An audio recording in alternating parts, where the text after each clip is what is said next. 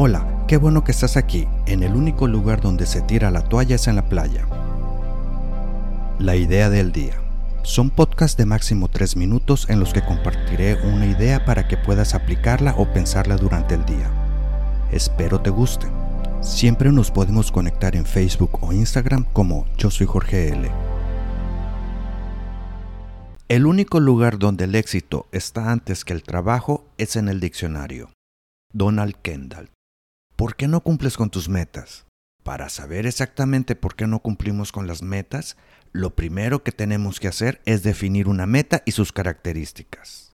Según la Real Academia Española, en su página de Internet, la definición de meta es fin a que se dirigen las acciones o deseos de alguien. Ahora veamos sus características. Una meta tiene una fecha de término, es algo que deseas, tienes que tomar acción y en toda meta siempre existirán los obstáculos, objeciones y miedo.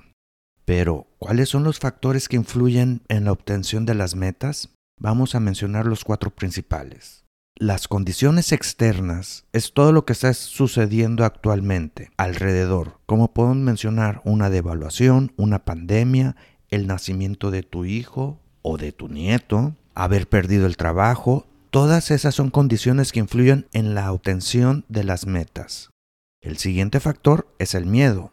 Este nos provoca que nos paralicemos, que analicemos o que huyamos. Esta es una de las características más grandes y que más detienen a las personas de conseguir sus metas. Un tercer factor es tu círculo cercano.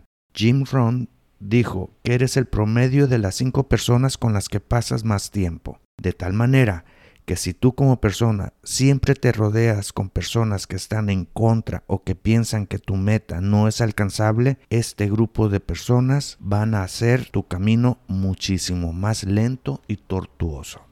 Y el cuarto factor es la mente.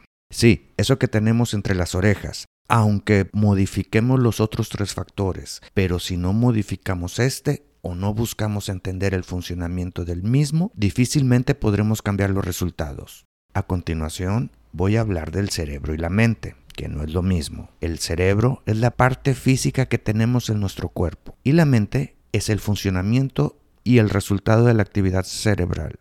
Por poner un ejemplo, una computadora es el cerebro y los programas que tienen es la mente. El cerebro se divide en tres partes. La primera es el cerebro reptiliano, este cerebro que es el responsable del mantenimiento de las funciones necesarias para la supervivencia inmediata. El segundo es el cerebro límbico. En este, aquí aparecen las emociones que se relacionan a cada una de las experiencias que se vive. Aquí surgen los aprendizajes. Si algo te gustó, buscas crear las condiciones para seguir haciéndolo. Y si no te gustó, huyes de esas situaciones. Y la última parte del cerebro se llama neocorteza. Aquí es donde podemos hacer planes y estrategias en base a lo que sucede en nuestro mundo o cómo lo interpretamos. Ahora hablaremos de la mente. Con toda esta información podemos llegar a la conclusión que la actividad principal de la mente es sobrevivir. ¿Cómo busca sobrevivir? Lo primero que hace es mantenerse en lo conocido o también llamada zona de confort. Otra manera de sobrevivir para la mente es ahorrar energía, porque en el momento que consumes demasiada energía, se da cuenta que existe un peligro inminente. Otra manera de ahorrar energía es la creación de hábitos. Para la mente, los hábitos es una forma de ahorrar energía y hacer las cosas en automático. Con esta información podemos darnos cuenta que la mente es la que va a regir cómo vemos y experimentamos el mundo, de una manera positiva, negativa o neutra. Es por ello que siempre he pensado que los grandes cambios siempre vienen desde adentro. Espero que te haya gustado. Nos vemos. ¿Te gustó? No olvides darle suscribir en tu aplicación para que no te pierdas ningún episodio. Y también puedes compartirlo.